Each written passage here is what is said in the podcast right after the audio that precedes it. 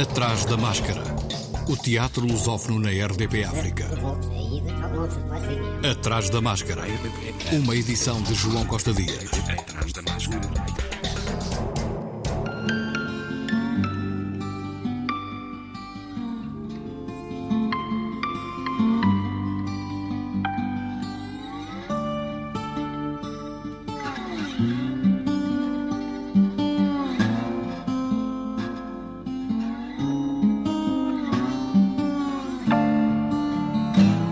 Festival Internacional Paideia Teatro para a Infância e Juventude tem início hoje em São Paulo, Brasil. É a 16ª edição e decorre até dia 26. A Glaia Push, diretora e programadora do Paideia, falou do que está previsto para este ano. Mas esse ano a gente tem a grande honra de receber pela primeira vez o Teatro Plage de Portugal com o espetáculo Caputinho e a oficina cancioneiro português feito por Paulo Lage. Estamos muito contentes com isso. Paralelamente, vai ter Chapeuzinho Vermelho do Grupo Comba do Rio Grande do Sul, espetáculos da Suíça, da Argentina, artistas holandeses, mexicana e muitos artistas do Brasil. Então, de Minas, de São Paulo, da Bahia e de vários outros lugares também. Então, assim, estamos muito felizes de trocar pela primeira vez com Portugal e esperamos ter muitos, ai, muitas trocas com isso e ser a primeira semente no nosso intercâmbio com Portugal. Na abertura do festival, a própria companhia Paideia marca presença com uma estreia. A Companhia Paideia também apresenta sua estreia na abertura do festival com a menina de Uruçuca, de Amaury Fossetti, e uma estreia, a terceira montagem do Coração de um Boxeador, do Lutz Hübner, nesse festival. Um trabalho com jovens, com crianças, então é, vamos mostrar também um pouquinho o que a gente faz. Uma companhia já com um grande percurso. A Paideia está com 16 anos de festival, 24 anos de trabalho para crianças e jovens. Achamos muito importante que a qualidade do encontro, a possibilidade de parcerias e a busca pela qualidade do teatro para crianças e jovens, com, com companhias de todo mundo, é muito importante no nosso festival. A Gleia Push, Paideia, festival que hoje abre portas em São Paulo, Brasil. Já amanhã, a companhia portuguesa Plage marca presença com Capuchinho. Paulo Lage, o responsável pela companhia, falou ao Atrás da Máscara da importância desta participação no Festival Paideia em São Paulo. Participar no Festival Paideia para nós, para o grupo do Teatro Plage, é muito importante e muito gratificante porque é um dos melhores festivais de São Paulo para a infância, um dos mais conceituados, pelo menos. E o convite surgiu da diretora, da Aglaia, e nós ficámos muito honrados e muito contentes por, por esse convite e principalmente por levar este espetáculo, Capuchinho que teve um percurso tão feliz em Portugal e agora chega ao Brasil, a São Paulo. E vai ser representado em São Paulo no âmbito deste festival, o Festival Paideia, mas há locais, é, é mais do que um. Sim, vão ser duas apresentações na cidade de São Paulo, em Santo Amaro. A primeira é no dia 22 de setembro, às 15 horas, no Teatro Paideia, o organizador do festival. E a segunda apresentação decorre no dia 24 de setembro, às 11 horas, no Teatro Leopoldo Frois, no Centro Cultural Santo Amaro. Queres-me falar um, um bocadinho de Capuchinho? Como é que te surgiu a ideia de fazer este espetáculo? A ideia surge numa conversa muito pedagógica, como são sempre, com a minha professora e orientadora da, minha licenciatura de teatro, da Escola Superior de Teatro e Cinema, a professora Eugénia Vasco. Estávamos a falar sobre o que eu deveria ou o que eu gostaria de fazer a seguir num percurso de teatro para bebés e a professora mostra-me uma maqueta e diz parte a partir deste objeto e vamos falando. E então uh, olhando para aquele objeto, era óbvio que ela estava, a professora estava-me a dizer para uh, encenar e levar a, para o palco o espetáculo Capuchinho, a partir do conto Capuchinho Vermelho. Capuchinho, a partir do conto Capuchinho Vermelho, é, portanto, um espetáculo dirigido mesmo aos mais pequenos de todos. Sim, uh, nós trabalhamos nesse sentido, trabalhamos para bebés mesmo, uh, no qual nós fomos, tínhamos o texto de trabalho, fomos eliminando o texto e ficando com as palavras, as imagens e os sons. A atriz Sheila Lima apresenta um trabalho também de inclusão porque a própria faz a língua gestual durante o espetáculo, ou seja, ela canta, representa e ainda faz a língua gestual do que está a cantar e a representar. Paulo, deixa-me perguntar-te: trabalhar para bebés deve ser algo complicado. Como é que sabes que é mesmo aquilo que eles querem ver? Uh, sim, não é tão fácil assim como parece. O primeiro espetáculo que nós fizemos para bebés foi em 2017, o de cá para lá, que ainda continua e até o ano passado esteve no Festival do Mutim, em Cabo Verde, a convite da, da diretora e programadora Janaína, e foi um processo complicado no início porque nós não tínhamos essa experiência. Eu andei em conversas e estudos com várias pessoas que fazem teatro para bebés, com muito mais experiência, quer do Brasil, Estados Unidos, Alemanha, Holanda e em Portugal também. Falei com a atriz, com a Sandra José, que me ajudou bastante a perceber esse caminho. E sim, não é fácil porque tem certos códigos que temos que representar e não é só uma questão de som e luz. E como é que se prende a atenção a um bebê? Segundo a experiência que nós uh, fomos tendo e o que nós fomos estudando, o bebê tem o seu tempo próprio de captação e de atenção. Portanto, temos que criar estímulos e perceber que daí a um minuto, dois ou segundos ou, uh, vai ter que se mudar o estímulo e chamar outra vez a atenção, captar sempre a atenção, é captar a atenção, captar a atenção. Porque, como é um bebê e tem um, um tempo de captação menor que o nosso, obviamente, então se nós não fizermos os timings certos da captação, ele perde o interesse no, no espetáculo. Este público é um público muito especial. Como é que no final vocês sabem que o público gostou do espetáculo? É sempre complicado sabermos se é do agrado. Sabemos que o bebê, eh, pelo menos os espetáculos são pequenos, têm 20, 25 minutos, e percebemos que o bebê está atento ao espetáculo. E se ele está atento, supostamente, de, está a ser do agrado dele, calculamos nós. E o que eles gostam muito, muito, além de assistir ao espetáculo, é no final uh, estar em contacto com o cenário e com os objetos de cena isso os bebés gostam bastante de andar a passear ali em cima do cenário e, e, mexer e tocar nas coisas. E isso é permitido neste espetáculo. No final, nós abrimos uns 10, 15 minutos, 20, às vezes chega a 20 minutos, porque os bebés não querem sair de cima do, do palco onde está o cenário e os, e os objetos de cena. Mas o espetáculo, calculo que não seja também só para bebés. Há também os acompanhantes, os pais, não? Sim, os pais também ficam deliciados com o espetáculo, que é curioso, primeiro porque é um, um clássico, não é? O Capuchinho Vermelho. E depois a forma como foi trabalhado este, agora o conto, que prende também a atenção dos mais crescidos. E nós próprios fomos percebendo que crianças acima dos 3 anos, que os pais levam porque querem que os filhos assistam ao espetáculo, ou porque têm irmãos mais pequenos e levam a família toda, eles também eles próprios ficam muito, muito presos ao espetáculo. Portanto, digamos que é um espetáculo para famílias, sem ser aquele conceito do teatro para famílias, para englobar toda a gente.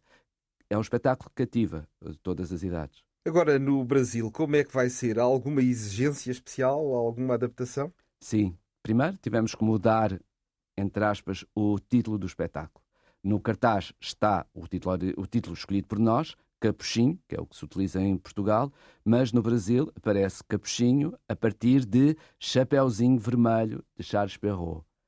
Depois, o espetáculo em Portugal, quando nós o apresentamos, apresentamos com língua gestual portuguesa. No Brasil, vai ser em Libras, que é a língua gestual utilizada no Brasil, que, embora seja a mesma língua falada em, a nível de sinais e de língua gestual, segundo a atriz que está a trabalhar, essa língua diz que é completamente diferente.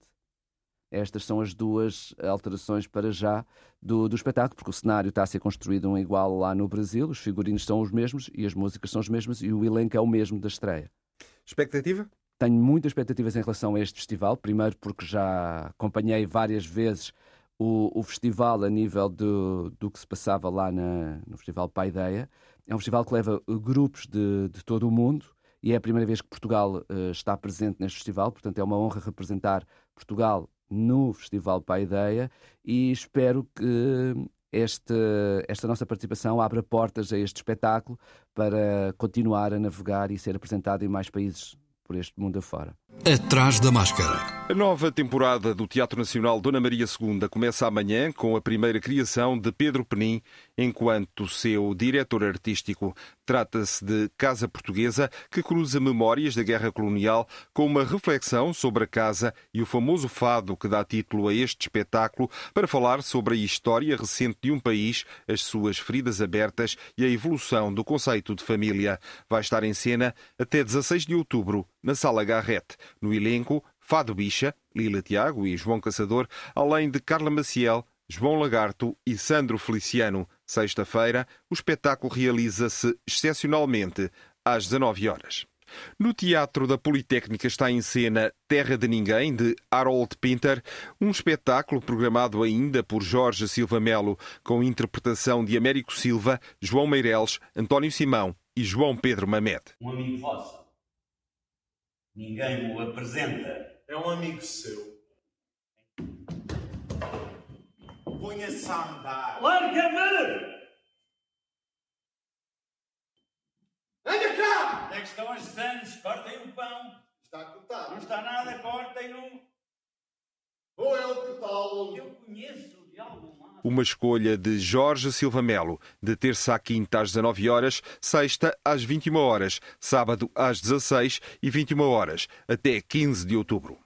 No Teatro da Trindade está em cena o espetáculo Jesus, o Filho, texto da trilogia A Sagrada Família de Elmano Sancho. José, o pai, Maria, a mãe e Jesus, o filho. Retrata o transtorno, o isolamento, a exclusão social e a morte involuntária. Há uma expressão para uma expressão para as pessoas que se isolam e essa própria expressão é também uma designação médica para o transtorno, transtorno que às vezes é mental, outras vezes não, dessas pessoas que é ikikomori, não é? Que são aqueles adolescentes, sobretudo os jovens adultos até aos 38, 39, que ainda somos jovens, com 39, que se isolam porque a sociedade impõe uma pressão que, que, que não aguentam, não é? Não conseguem estar à altura e preferem isolar-se no mundo ficcional criado por eles, através de um processo litúrgico do cotidiano, e hum, porque se torna insuportável viver eh, cá fora. O arrependimento, a confissão e o cumprimento da penitência. Morremos quando não temos mais nada a dizer ao mundo.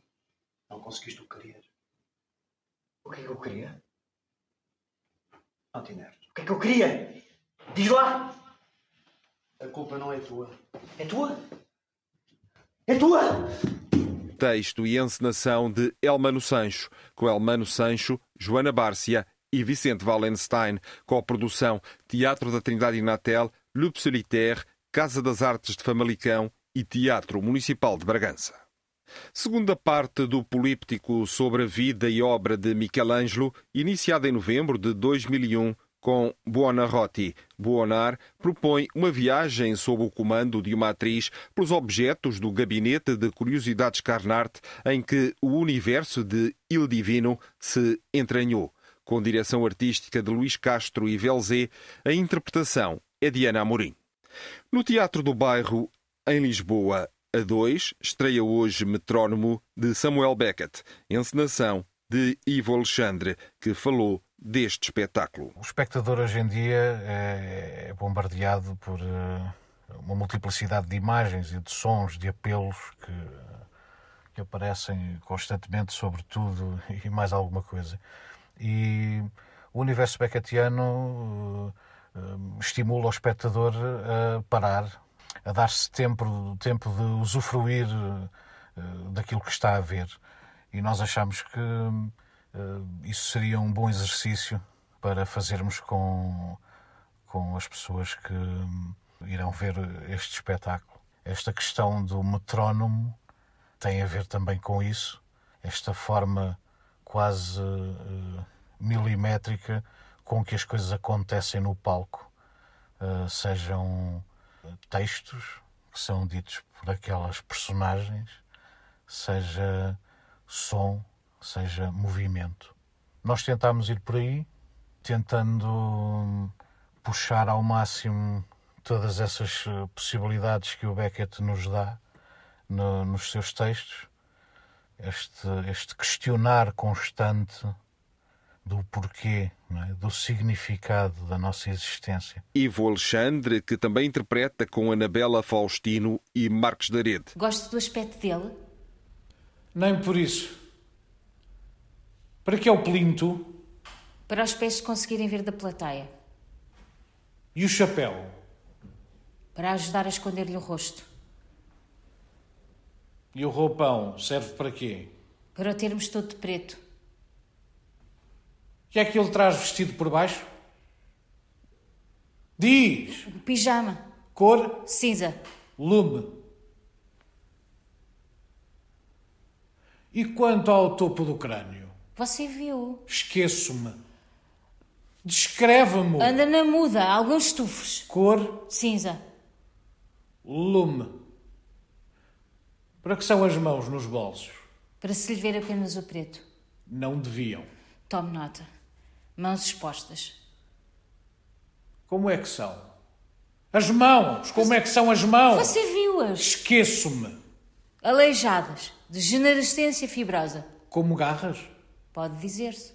Duas garras. A não ser que cerre os punhos. Não deve fazê-lo. Tome nota. Mãos soltas.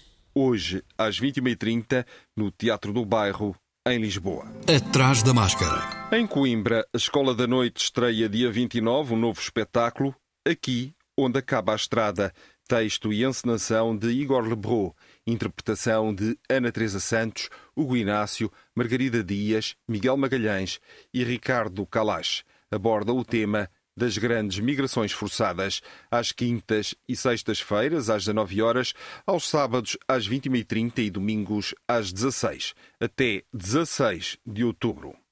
No Teatro Municipal Joaquim Benito em Almada, a coprodução das Lêndias de Encantar, com um coletivo, Quarto Império, com dramaturgia e criação de António Revés e Cátia Terrinca. Vai estar em cena nos dias 24 e 25 de setembro, sábado às 21 horas e domingo às 16. António Revés falou sobre esta criação. É um pouco uma reflexão sobre uma, uma época da, da nossa história recente que se prende com as pessoas, os chamados, entre aspas, retornados, as pessoas que tiveram que, que abandonar Angola, Moçambique, as ex-colónias, e que, que, passaram por momentos de desenraização uh, muito, muito grande, ou seja, não, não estavam nem em Angola nem em Moçambique, e, mas também não se sentiam totalmente plenos em Portugal.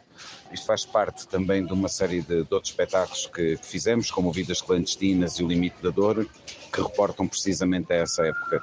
Uh, o Limite da Dor sobre a tortura na, nos tempos da ditadura, o Vidas Clandestinas como o próprio nome diz, sobre eh, as pessoas que tinham que passar à clandestinidade para não serem presas ou não serem mortas, e agora este o Quarto Império que fala precisamente sobre, sobre a guerra colonial e sobre o, o abandono uh, e, a, e, a, vinda para, para Portugal.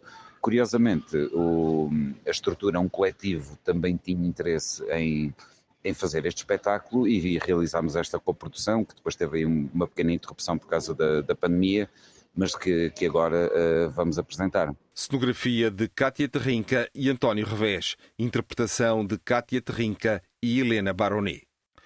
No Porto, no Teatro Carlos Alberto, últimas apresentações de A Praia, de Peter Asmussen. A tradução e encenação é de João Reis. Dois casais conhecem-se durante umas férias de verão num hotel deserto na costa nórdica, a ele regressando ano após ano. As dúvidas, os fantasmas, a melancólica exaltação diluem a cada regresso as fronteiras entre o convívio, a confissão e o confronto. Interpretação de Filia Leão, João Pedro Vaz, João Vicente e Lígia Roque. Coprodução Lince Viaja, São Luís Teatro Municipal e Teatro Nacional de São João. A Companhia de Teatro de Braga, dia 23 de setembro, sexta-feira, apresenta Hamlet de William Shakespeare às 21 horas na sala principal do Teatro Municipal Sá de Miranda, em Viana do Castelo. Esta é uma performance sobre a percepção da realidade moderna. São quatro atores, dois homens, duas mulheres.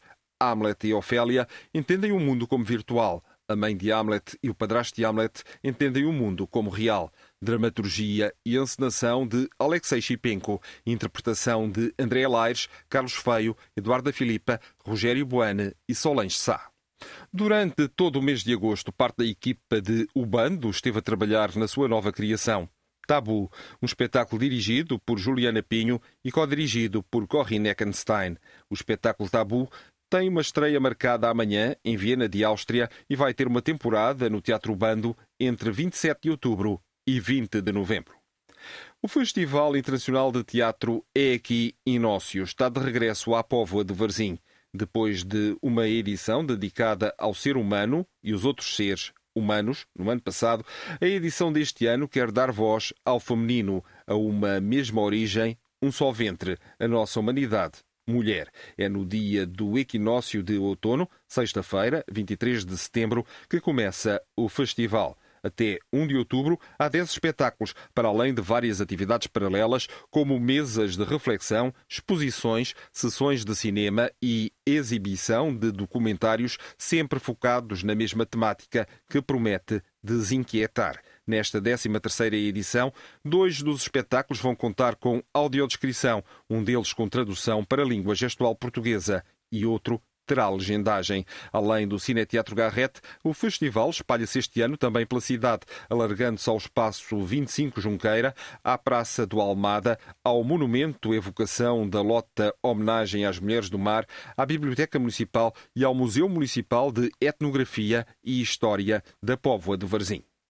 Serões na Serra. Após três meses sem a programação regular, o Espaço Montemuro, em Campo Bem Feito, no norte de Portugal, abre portas no dia 25 para mais um domingo de Serão na Serra, para apresentar A Princesa Bruxa, pela Palmilha Dentada, um espetáculo de teatro-dança, uma produção do Teatro Palmilha Dentada e Esquiva, Companhia de Dança.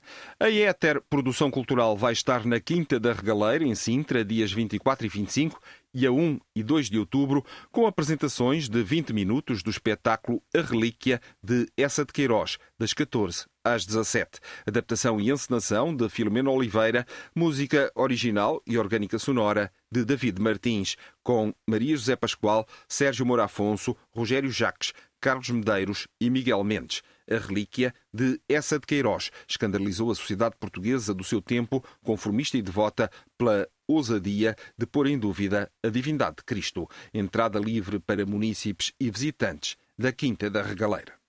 A quinta edição do Manobras, Festival Internacional de Marionetas e Formas Animadas, é a maior de sempre. A iniciativa, promovida pela Arte em Rede, apresenta 23 espetáculos em 15 municípios, com 72 apresentações ao público. O festival já teve início a 17 de setembro e vai até 30 de outubro, com iniciativas em Abrantes, Alcanena, Alcobaça, Barreiro, Montemoro Novo, Moita, Montijo, Oeiras, Palmela, Pombal, Santarém, Sesimbra, Sobral de Montagraço, Tomar e Torres Vedras. Em Sines, no Alentejo Mar 2022, Mostra de Artes de Rua, quarta edição, amanhã, sexta e sábado, 23 projetos artísticos apresentados pela Mar ao longo destes três dias em áreas como o teatro, o circo, a dança, a música, a performance, a instalação, workshops, projetos interativos e um espaço para crianças e famílias. A Mar Mostra de Artes de Rua 2022 é uma coprodução do Teatro do Mar com a Câmara Municipal de Sines, no Alentejo.